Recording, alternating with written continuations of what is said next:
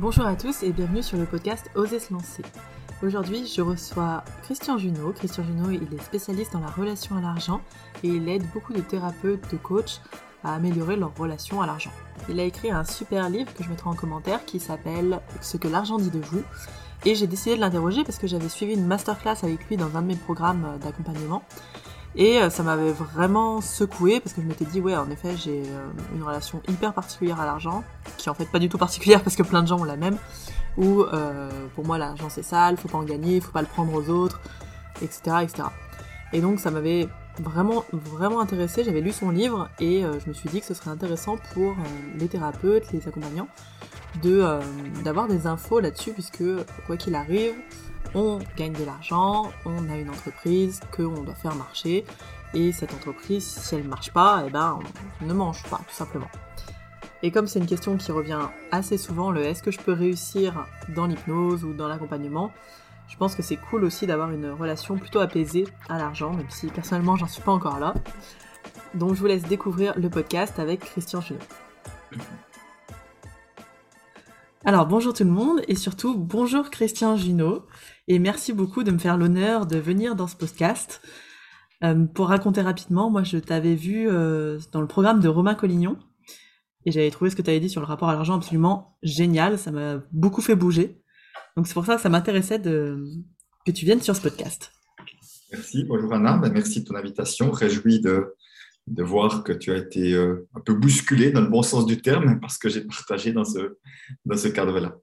Ouais, bousculer, c'est exactement ça. C'était euh, euh, alors pour te donner un peu le, podcast, il accompagne les jeunes thérapeutes et moi j'accompagne aussi les, jeunes thérapeutes à, commencer à travailler. Et c'est marrant parce que cet après-midi, on avait euh, une espèce de hotline où justement le rapport à l'argent a été abordé et où la personne me disait que elle avait du mal à se faire payer parce que elle valait pas ça en tant que personne et elle confondait un petit peu ce qu'elle offrait et ce qu'elle donnait à qui elle était.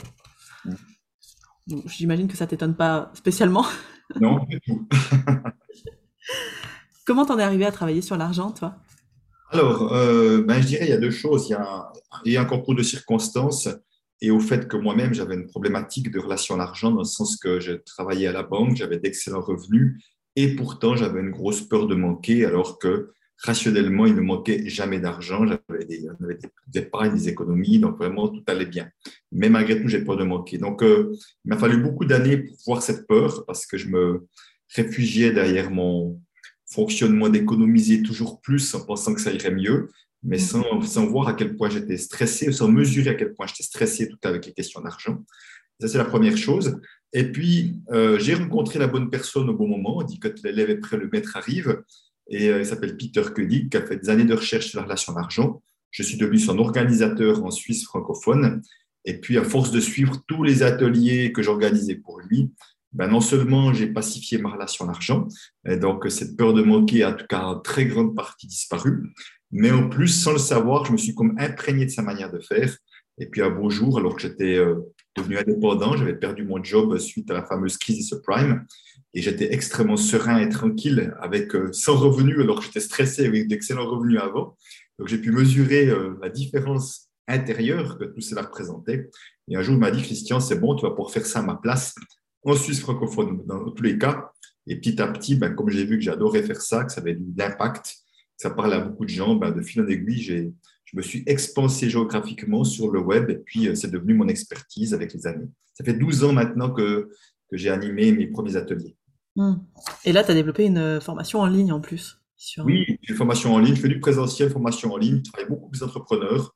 Entrepreneurs qui sont d'ailleurs beaucoup des coachs et thérapeutes, pour la majorité, mais pas que. Et je travaille aussi avec des particuliers ou des associations professionnelles. J'ai eu travaillé avec les gagnants de l'euro million. Voilà, le, tout le monde est confronté à l'argent, du surendetté au gagnant de l'euro million. Tout le monde peut avoir, entre guillemets, des problématiques d'argent, mais qui se manifestent de manière diverse. Ok. Hum, alors, quand toi, tu es en Suisse, euh, nous, en France, moi, j'ai l'impression qu'il y a une espèce de tabou lié à l'argent, euh, où il faut pas en parler, on a presque honte de euh, gagner notre vie, expression que j'aime pas trop, mais on a presque honte de dire qu'on gagne bien notre vie, demander de l'argent, c'est l'enfer. tu retrouves ça un peu partout Alors oui, donc j'interviens en Suisse, en France, en Belgique, au Luxembourg et au Québec. Alors je dirais, dans les cinq endroits, le thème de l'argent est tabou, y compris au Québec d'ailleurs. Par contre, en France, c'est tabou de chez tabou. Il y a une grosse crispation encore plus forte en France qu'elle l'est ailleurs. Euh, donc c'est une vraie difficulté.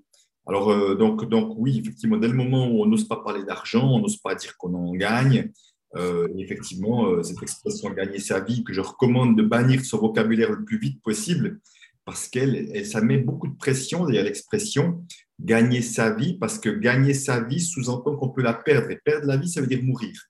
Donc, quand on dit gagner sa vie, on parle uniquement de gagner de l'argent. Donc, ça, euh, dans l'inconscient, ça veut dire qu'il y a une question de vie ou de mort qui se joue sans arrêt avec la question d'argent. Et si je pense qu'il y a une question de vie ou de mort, ça explique pourquoi tant d'êtres humains acceptent de, continuer dans des emplois où ils souffrent, où ils se font du mal, tellement la pression de gagner de l'argent est forte et qu'ils sont prêts à n'importe quoi pour cela, malheureusement. Ok.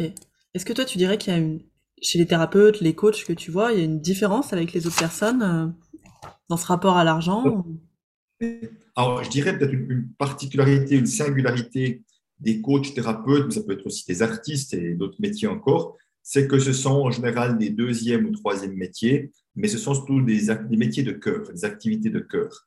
Et quand on passe d'une activité, je dirais, alimentaire, ou qu'on a pu aimer un moment, mais qu'on n'aime plus, à une activité de cœur, on va y trouver du plaisir, parfois on a une certaine facilité, une certaine fluidité également.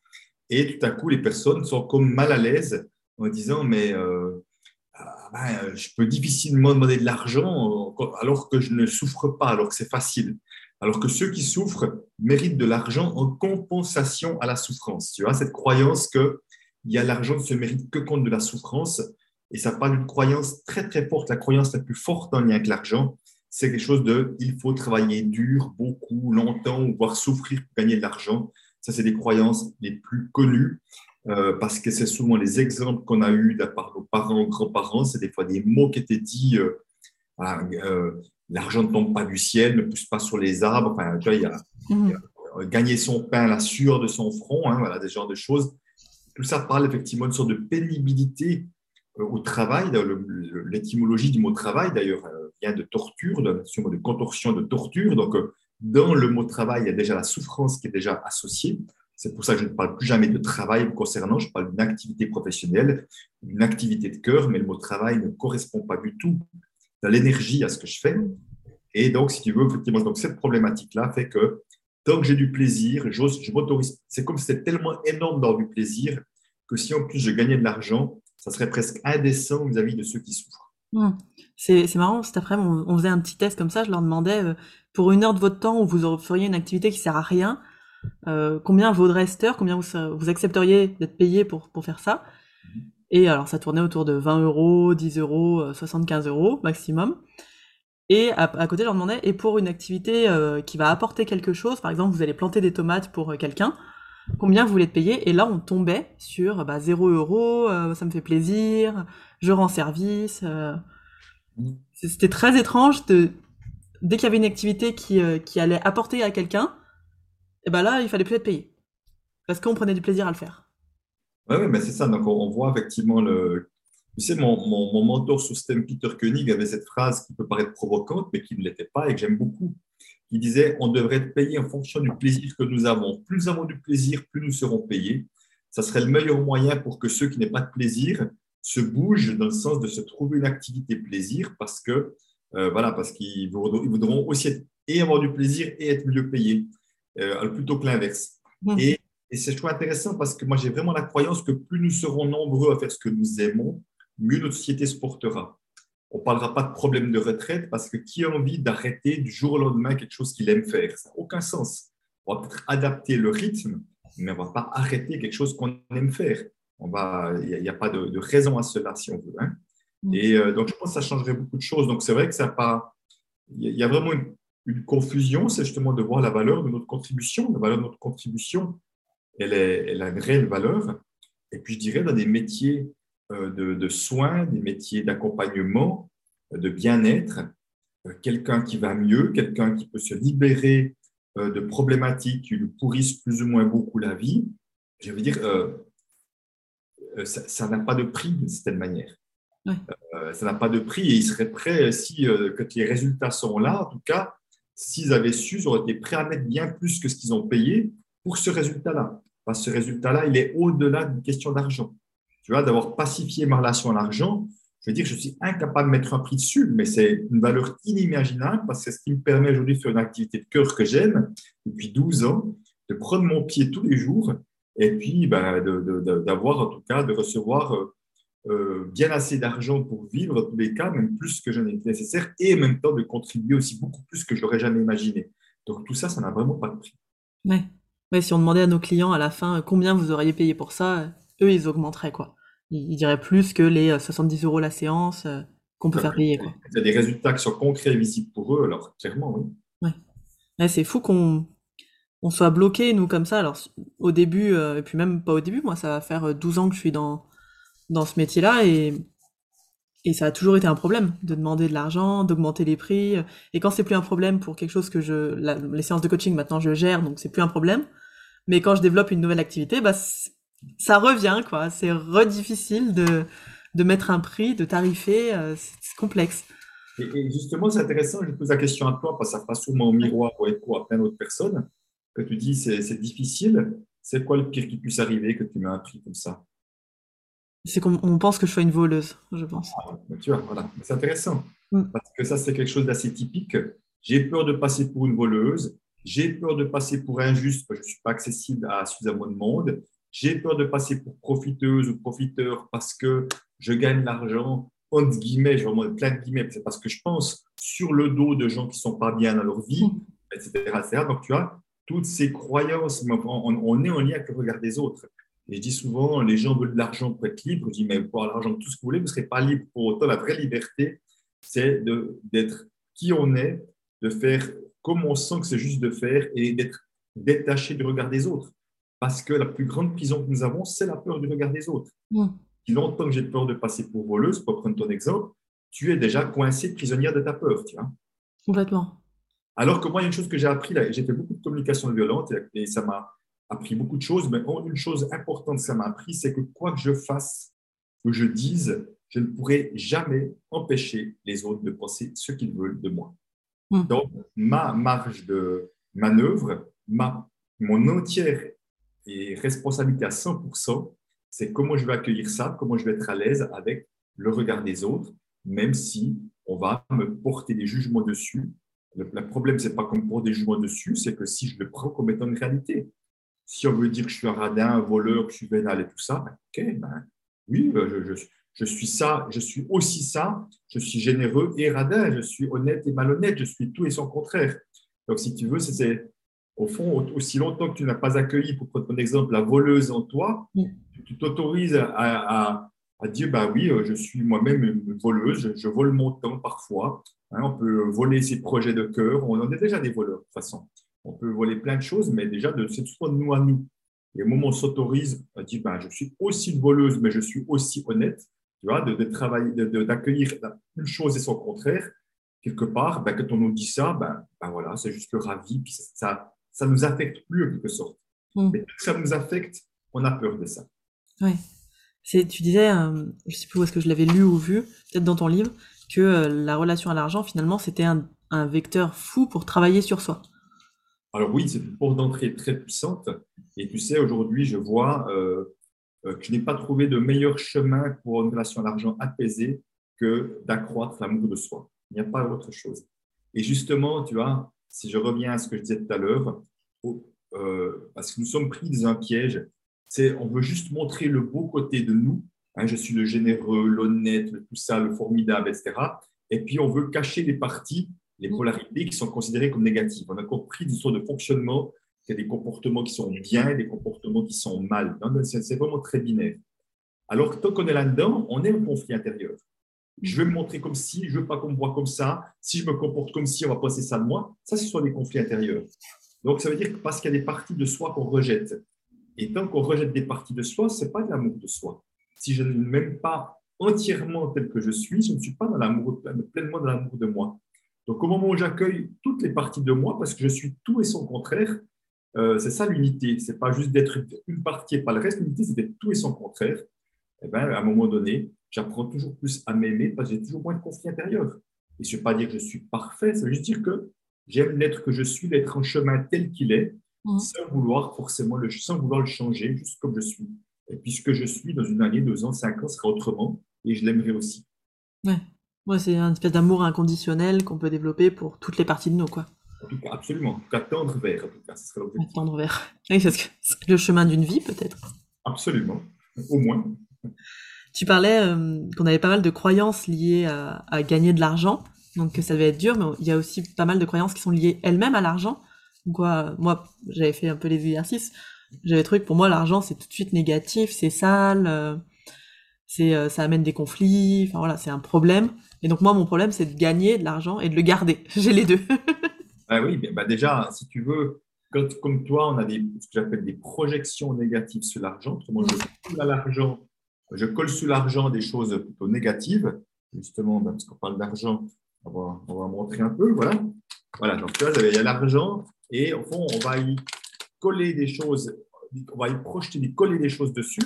quand j'y colle des choses négatives, l'argent c'est ça, l'argent c'est source de conflit, c'est logique et cohérent que j'attire le moins d'argent possible à moi, plus dans ma croyance, plus j'aurai d'argent à moi, plus j'aurai de conflits, plus je serai moi-même quelqu'un de sale ou je ne sais pas quoi. Donc, quelque part, on va plutôt garder l'argent à distance et en même temps, on court quand même après parce que sans argent, c'est compliqué. ça veut dire effectivement que dès que j'ai de l'argent, je vais vite m'en débarrasser puisque je me débarrasse de ce que je projette sur l'argent. Mhm. Les personnes, comme je l'ai fait pendant longtemps, avaient projeté l'argent, c'est la sécurité ou l'argent, c'est la liberté. À l'inverse, ils vont essayer de vouloir accumuler de l'argent parce qu'ils auront créé une nouvelle croyance qui est plus j'ai d'argent, je suis sécure, ou plus j'ai d'argent, je suis libre. c'est une croyance qui ne marche pas, c'est une croyance euh, infondée, mais tant qu'on n'a pas conscience de ça, je fais un amalgame, argent et sécurité, c'est une seule et même chose. Donc moi, j'ai couru après l'argent pendant des dizaines d'années. Pour autant, j'avais peur de manquer. Et en même temps, si tu veux, ben, j'avais jamais assez d'argent. J'essayais toujours d'avoir plus, d'avoir plus, d'avoir plus, parce que je restais insécure à l'intérieur de moi. Jusqu'au jour où je me suis rendu compte que ma, sécurité intérieure, c'était ça, l'argent, c'était ça, et que c'était deux, choses différentes. Et que mon problème n'était pas à ce niveau-là, je n'en manquais pas. Mon problème était à ce niveau-là, c'est que j'étais insécure intérieurement et j'avais à m'occuper de cette insécurité pour cesser de vouloir la compenser avec de l'argent, parce qu'on ne peut jamais compenser quelque chose qui manque à l'intérieur par quoi que ce soit à l'extérieur. On voit ça dans les couples. Hein. J'aimerais que l'autre euh, me donne de la reconnaissance parce que moi, je ne suis pas capable de donner de la reconnaissance. Ça ne marche pas non plus. Pas longtemps. Ouais. Donc, quoi qu'on mette comme représentation sur l'argent, finalement, c'est quelque chose d'assez limitant puisque ça reste qu'un bout de papier. Enfin, qu'un bout de papier est très utile, hein, mais.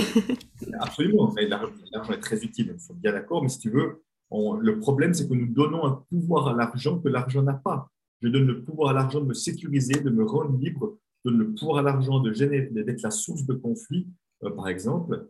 Alors euh, voilà, ben, si je prends juste l'exemple des conflits, puis c'était un, des tiens, j'aime bien donner l'image suivante en disant, euh, parce souvent on dit, bah oui, il y a plein de conflits, des questions d'argent. Oui, je dis d'accord. Donc, l'objet du conflit est, la source de conflit selon toi. Ah ben oui, l'argent la source de conflit. D'accord. Alors, prenons un autre exemple. Regardons un couple qui se divorce et qui se bagarre pour la garde des enfants. Alors, si je reprends ton exemple, mm. les enfants sont la source du problème. C'est à cause des enfants, c'est les enfants le problème. Et vous, les enfants, c'est pas bien. D'accord Ça ne tient pas la route quand on dit des choses comme ça. En effet. Tu enlèves les enfants, tu mets l'argent à la place, tout à coup, ce serait la faute de l'argent. C'est plus cohérent du tout. Mm. Il y a des personnes qui choisissent de se mettre en conflit pour les enfants, pour l'argent, pour la, la théière de ma, de ma mère au moment d'une succession, je ne sais pas quoi.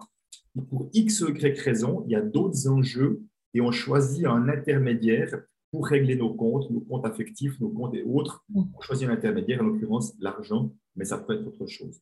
Donc l'argent n'a pas le pouvoir de créer des conflits, ce sont les êtres humains qui le décident, qui le choisissent. Ouais, donc vraiment super intéressant d'aller travailler sur euh, notre relation à l'argent, comment on voit l'argent. Euh, c'est vrai que nous, les... il y a une espèce de truc en plus qui vogue, alors moi je suis plus dans l'hypnose, mais qui vogue dans l'hypnose, c'est euh, les hypnothérapeutes n'ont jamais d'argent. Mmh. Alors que on balance en formation une thune pas permis, en allant se former sur plein d'outils différents. Mmh, Donc c'est intéressant. Et, encore une fois, tu vois, si j'avais interviewé une fois Arnaud Rioux, je ne sais pas si toi qui es Arnaud Rioux, mm. qui est un gars qui a écrit plein de bouquins, qui est, qui est chaman et tout ça, et qui est quelqu'un considéré comme très spirituel. Et souvent, dans la spiritualité, on dit non, spiritualité argent, ça va pas ensemble. mais il faut, arrêter de raconter des histoires. moquer d'argent, ça ne m'aide pas être dans la spiritualité, je dire. À un moment donné, moquer d'argent ne m'aide pas à être un bon hypnothérapeute. Ça, ça n'a d'aucun soutien. Au contraire, ça va générer du stress. Et ce stress-là va peut-être impacter même la qualité des séances. Mm. Euh, donc, c'est pour ça que c'est important d'aller voir que, euh, en même temps, euh, moi je dis à un moment donné, autorisons-nous à gagner de l'argent sans limite, pas comme un but en soi, mais comme une conséquence d'une activité qu'on fait avec le cœur, qui a de l'impact et qui permet à, au changement. Et plus il y aura de gens qu'on aura permis ou contribué à leur changement, ben, plus on aura potentiellement gagné de l'argent, tant mieux, tout le monde se portera bien. C'est marrant, dès que tu dis autorisons-nous à gagner de l'argent sans limite, peut-être que ça parlera à des gens, je parle de moi là, c'est normal, mais euh, moi tout de suite ça me fait un oh là là, sans limite, euh, tu vois, comme s'il y avait une espèce de plafond, de oula, oula. Alors oui, si tu veux, après, qu'est-ce qui se passe? Euh, C'est sûr que si je prends un exemple dans le fonctionnement classique qui dit je fais des séances d'une heure, je suis payé dans l'heure, forcément qu'il y a une limite. Il y a forcément un plafond parce que je ne peux pas travailler plus que 7 jours par semaine, 8 heures par jour, 9 jours par jour. Enfin, mmh. j'arriverai à l'épuisement. Donc, ma limite, si tu veux, ça sera mon temps, puisque mon temps est échangé contre de l'argent. Et, et c'est le modèle classique, et je ne dis pas que c'est un mauvais modèle, il faut juste être conscient que ce modèle-là me limite parce que ma, ma, seule manière de changer les choses, c'est quoi? C'est soit d'augmenter mes tarifs, par exemple, ou mm. éventuellement d'arriver à être toujours plus efficace pour faire des séances de 45 minutes d'en faire un peu plus, pareil, pour prendre cet exemple-là. Voilà, mais ça, c'est un modèle qui vraiment a toute sa place, mais juste de connaître les limites et d'être parfaitement à l'aise avec ça. Après, il y a d'autres modèles. Ben, moi, j'ai écrit des livres, par exemple. Ben, les livres, ils se vendent sans que je sois, euh, ben, je suis devant toi, que des gens qui achètent mon livre, je suis en train de gagner de l'argent, de recevoir de l'argent, euh, alors que je ne suis pas en train de faire quelque chose. Quand je fais des formations, des ateliers, des formations sur Internet, je n'ai pas de, de personnes maximum, que j'en ai 100 ou 200. Je ne veux pas dire que c'est le même travail, ce n'est pas tout à fait vrai, mais disons que ce n'est pas deux fois plus de travail dans 200 que 100 du tout. C'est mmh. quelque chose, mais simplement, eh ben, j'ai beaucoup plus de revenus euh, que si j'en ai 100 ou j'en ai 50 ou j'en ai 20. Et les investissements financiers, souvent, ne sont pas très différents. Donc, si tu veux, euh, c'est là aussi qu'on peut voir qu'il y a des modèles qui permettent plus de revenus, mais encore une fois, moi, ce n'est pas mon but, c'est la conséquence. Si j'ai plus de revenus, ce qui me dit c'est génial, ça veut dire que j'ai contribué à plus de transformation et c'est ma mission. Ma mission, c'est de contribuer à un maximum de transformation. Bon, bah, si, si, si je réussis à accomplir cette mission-là, conséquence, j'aurai certainement plus de revenus euh, que j'en ai autrement. C'est juste une mmh. Est-ce qu'il peut y avoir aussi des plafonds qui sont. Alors là, c'est vraiment en termes de temps et, et de modèles économiques qu'on a créés mais des plafonds plus euh, mentaux, j'allais dire, ou émotionnels? Complètement. Ah, complètement. Pour moi, j'ai euh, défini trois formes de plafond de verre. Un plafond en termes de revenus. Inconsciemment, je bute, je n'arrive pas à gagner plus qu'un certain montant. Mais des gens qui me disent, même salariés, qui disent ah, ben, dès que j'aurais pu gagner plus, je me suis barré de la place. qui ont vu, qui ont eu comme des actes de sabotage. Tu vois euh, donc, il y a en termes de revenus, en termes d'avoir, qu'on appellerait fortune. fortune, qu'on parle de 3 000, 5 000, 10 000 ou 100 000 euros, c'est la même chose. C'était quand même une forme d'épargne, de, fortune, de placement, c'est égal. Donc, c'est comme si on n'arrive pas à plus qu'un certain montant, ou dès qu'on s'approche d'un certain montant, soit l'argent à foutre le camp, soit je vais vite le dépenser, euh, je vais vite l'utiliser, le gaspiller. C'est mm. comme s'il y avait une limite. Et puis le troisième, c'est peut-être le plus intéressant parce que c'est celui qui, euh, qui, peut impacter les deux autres aussi c'est en termes de réussite, de succès. Je mets des guillemets sur le mot réussite et succès. J'arrive à avoir un peu de réussite, un peu de succès, mais pas le grand succès, la grande réussite. Et j'ai associé une troisième chose qui est la visibilité. La visibilité parce que je vois que beaucoup de personnes ont un problème de visibilité. Et si je ne me montre que je ne suis pas visible, eh ben, je n'arriverai pas à tirer des clients à moi, avoir plus de réussite. Et si je n'ai pas plus de réussite, je ne gagnerai pas plus d'argent, etc. Et voir, j'aurai pas plus d'économie. Donc, parfois, ça commence par la visibilité. Donc, si tu veux, il y a vraiment des barrières et c'est important d'aller voir pour les trois parce qu'on peut en avoir un, deux trois, mais pour moi, au moins 95% des personnes, en tout cas, ont un, de ces trois plafonds de verre-là. Les indépendants encore plus. Euh, donc, au moins un, voire deux ou trois. Et d'aller voir aussi, effectivement, qu'est-ce qui se joue derrière. Ce montant-là, si je prends les premiers, ça représente quoi, ces montants-là? Parce que je prends un exemple. Si j'ai une croyance que une croyance qui vient souvent d'ailleurs familiale, que les riches sont des malhonnêtes, ou les riches sont des profiteurs, ou les riches gagnent leur argent sur des autres. J'aurais toujours peur d'avoir l'impression que je gagne pas mal d'argent, que j'ai accumulé un certain montant, de peur de passer pour riche, donc pour malhonnête, donc pour profiteur, ou je ne sais pas quoi. Mmh ouais, donc il y a quand même pas mal de choses qui peuvent venir de nos enfances, de notre éducation, euh, etc., sur lesquelles il faut bosser, quoi. Et de la généalogie, oui. Et de la généalogie. Bon, dans le mot bosser, dans le mot bosser, d'avoir déjà une, perception d'il faut y aller dur et tout, tu vois, euh, souffrir. Voilà, moi, moi, mon invitation, ben, c'est déjà de poser un cadre, sent bien, ben, finalement, vous faites ça dans les séances aussi. Mm. Et après, on va, on va partir à un jeu de découverte, on va partir à un jeu de découverte de, de quel genre de famille je suis issu, euh, quelles étaient les croyances des uns et des autres, euh, qu'est-ce, que, qu'est-ce qui se jouait là, là et, enfin, et de voir dans quoi je suis peut-être pris dans une forme de loyauté. Hein. La mm. loyauté, c'est vraiment une sorte de, on, va se comporter de la même manière, on va avoir la même croyance, etc. On va, voilà, par loyauté, par souci d'appartenance euh, ou par peur d'être trop différent de là d'où je viens. Et quelque part, souvent, ce sont des choses limitantes, ce sont des choses qui nous tirent en arrière. Hmm. Est-ce qu'il faudrait devenir déloyal de temps en temps? Ah. Absolument. C'est, si tu veux, c'est comme faire son marché. Je vais choisir à quoi j'ai envie de rester loyal et à quoi je suis déloyal. Je vais donner mon propre exemple. Euh, euh, j'ai du côté de ma lignée paternelle, j'ai toute une série d'entrepreneurs, enfin, c'est une petite famille, euh, mais ils sont pratiquement tous santé entrepreneurs, à part mon petit frère qui ne le sera sûrement jamais. mais simplement, ils ont un point commun, ils ont tous fait faillite. Tous. Donc, Donc, à un moment donné, je peux vraiment être loyal au côté, entre guillemets, aventurier, entrepreneur, vraiment avec beaucoup d'honnêteté, hein, des, gens, des gens foncièrement honnêtes, avec des belles valeurs, mais je suis déloyal au fait de, payer le prix dès qu'on a un peu de réussite. C'est ça qui se passait. Dès qu'il y a un peu de réussite, c'était bout la chute verticale et on revenait, on revenait de là d'où on venait, soit des familles paysannes pauvres qui s'en sortaient, qui étaient très limitées. C'est comme si inconsciemment, on revenait de là où on, où on venait, de là de ce qu'ils ont connu euh, dans, leur jeunesse, de leur enfance.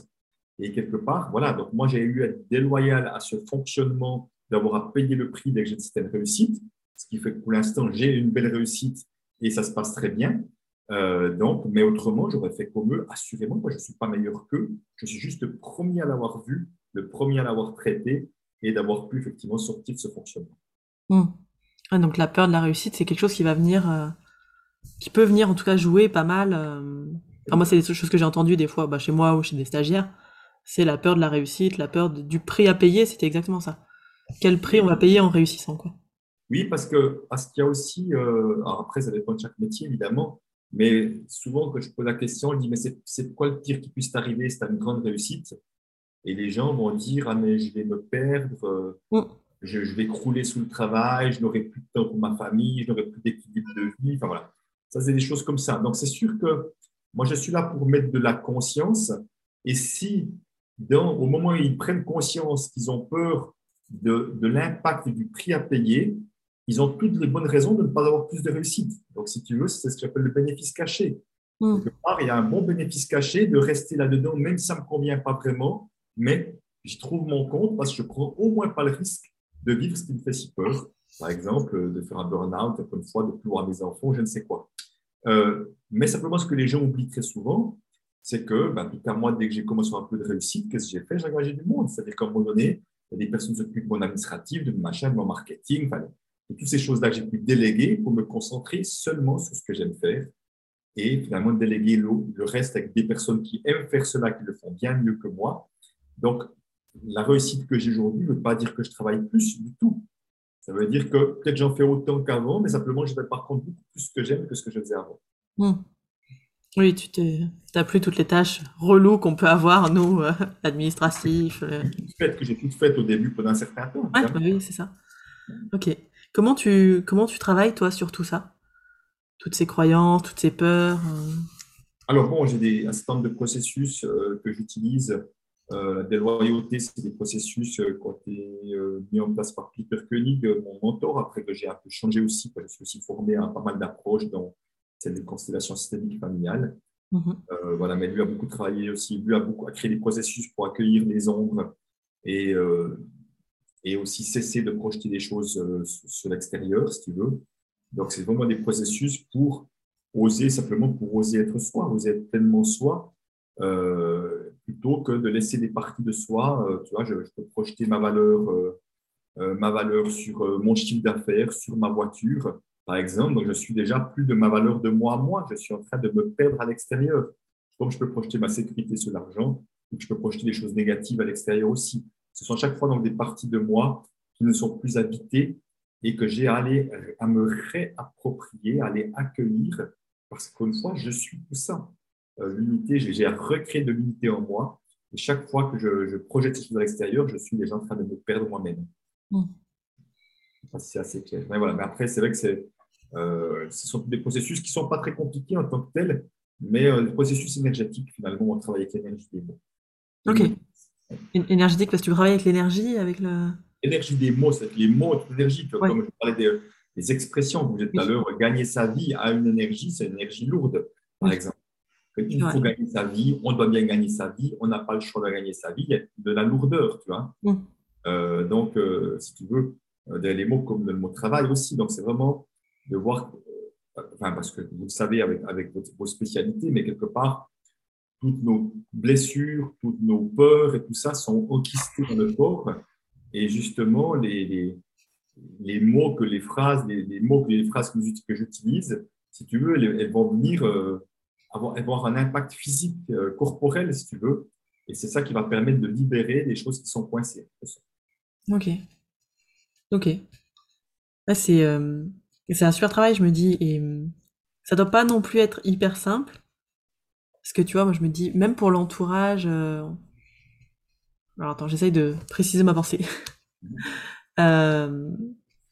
bah, de sortir ces groupes d'appartenance où euh, tu peux t'autoriser à gagner plus d'argent que non non gagné par exemple tes parents ou ta ou ta famille euh, et on retombe peut-être sur la visibilité en fait.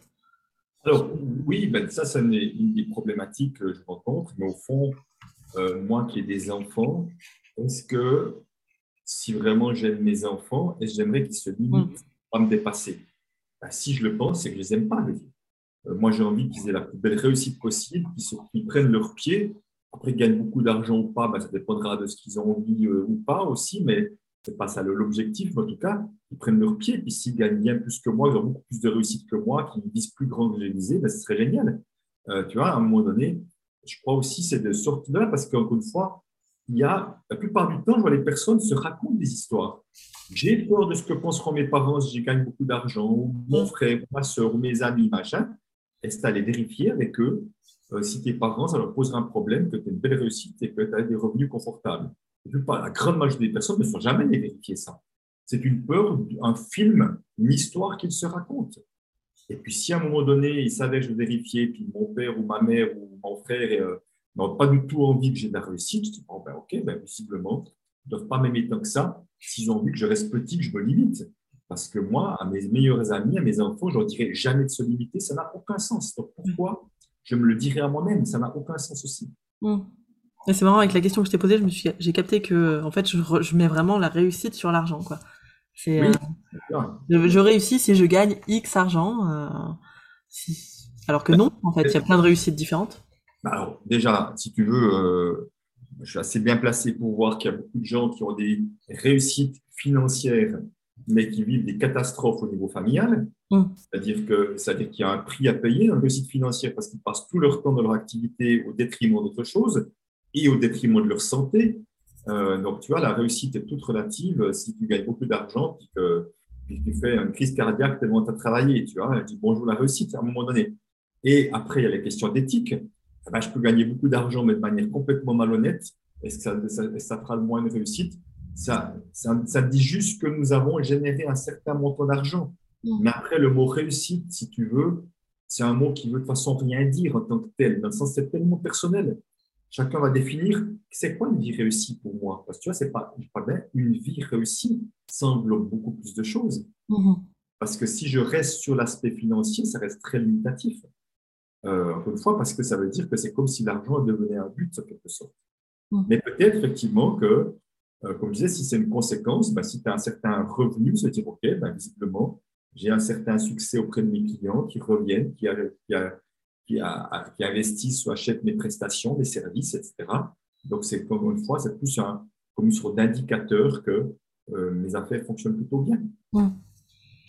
Est-ce que tu aurais un, conseil, toi, pour les débutants qui, dans la thérapie, qui osent pas trop se faire payer, qui ont du mal à, demander à la fin de la séance, tu sais, le, ça fera 60 mmh. euros, s'il vous plaît. déjà, il y a deux choses. La première, c'est euh, d'aller voir quelles sont les peurs qui sont derrière au moment. Si, aussi longtemps que j'ai la peine à, nommer mon prix, c'est quelle peur Je ne trouve aucune raison. Si je n'ai pas peur, je peux le, dire avec beaucoup d'aisance. Mmh. Donc, quelle est la peur derrière? Donc, déjà, aller voir quelle est la peur. Tu parlais de la voleuse tout à l'heure, de passer pour voleuse et autres. Quelles sont les peurs derrière? Après, il y a des croyances qui sont pour des croyances erronées, qui est de si, si mes tarifs sont plus bas, hein, euh, eh ben, j'aurai plus de clients. Ben non, ce n'est pas la réalité que je vois.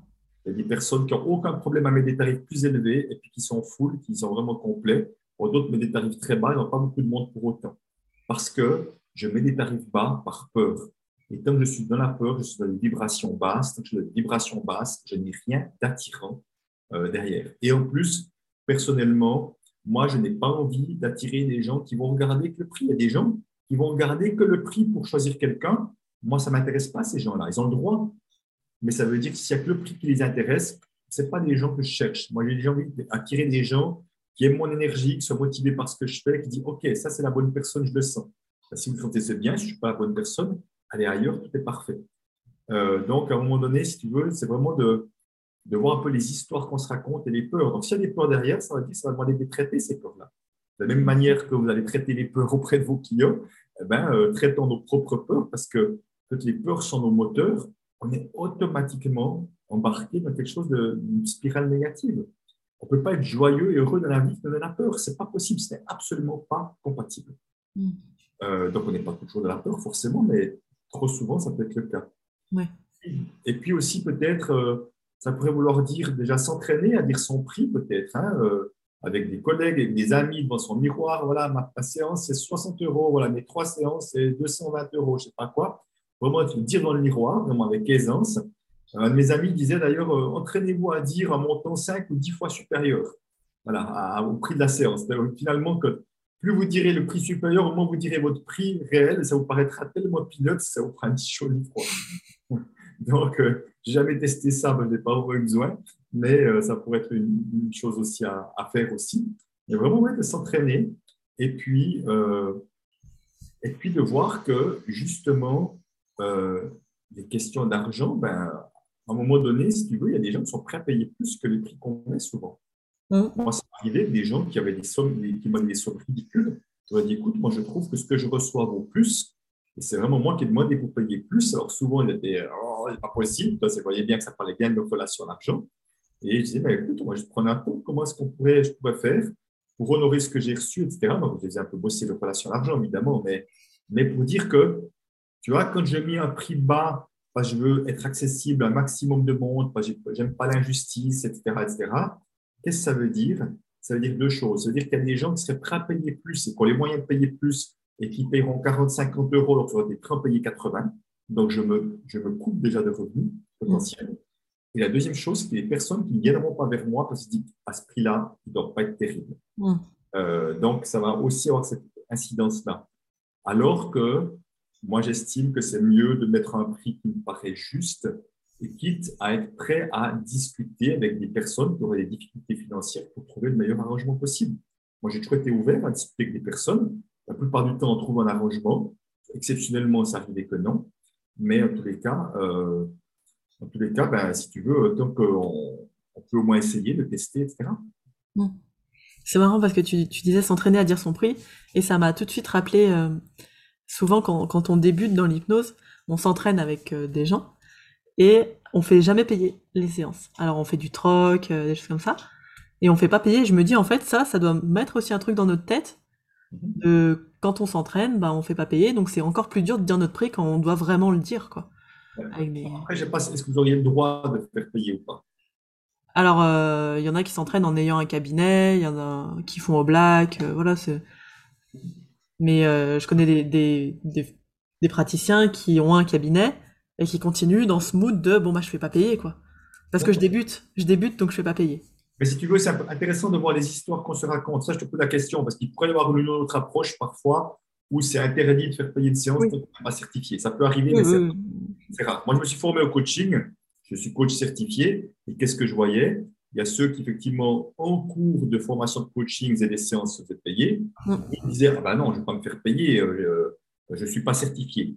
Et après, qu'est-ce qui se passe? C'est qu'au moment où les gens sont certifiés, ben, ceux qui se sont déjà payés vont peut-être encore être plus à l'aise pour demander de l'argent, etc. Puis les autres vont dire Oh, mais je vais demander un prix bas, que je ne suis pas expérimenté. Il y a toujours un truc on va toujours trouver une histoire, excusez-moi l'expression, une histoire de merde qu'on se raconte pour justifier de garder un prix bas. Le problème, c'est de moi à moi, c'est les histoires que je me raconte. Parce qu'aujourd'hui, je vois très clairement qu'il y a des gens qui sont jeunes et qui font un travail d'une qualité incroyable. Déjà, je vois des jeunes à 20, 22, 25 ans qui ont des qualités d'accompagnement incroyables et qui n'ont pas besoin d'avoir beaucoup d'expérience parce qu'ils ont des dons, ils ont des choses comme ça. Et puis d'autres qui ont 10, 15 ans d'expérience et qui sont très moyens, je veux dire. S'il suffisait d'avoir l'expérience pour être bon, ça se saurait. Regardez, on a tous eu des profs qui étaient près de la retraite avec 30, 40 ans d'expérience qui étaient des catastrophes. Donc on voit bien que ce n'est pas vrai. Ce n'est pas, pas qu'une expérience peut évidemment aider si j'en fais quelque chose si je suis dans l'esprit de grandir, de, de la croissance, mais autrement pour ceux qui n'ont pas envie de grandir, qui n'ont pas envie d'apprendre de leurs erreurs, qui, sont dans leur rigidité, ces gens-là, ben, plus années passent, pire c'est souvent. Stop.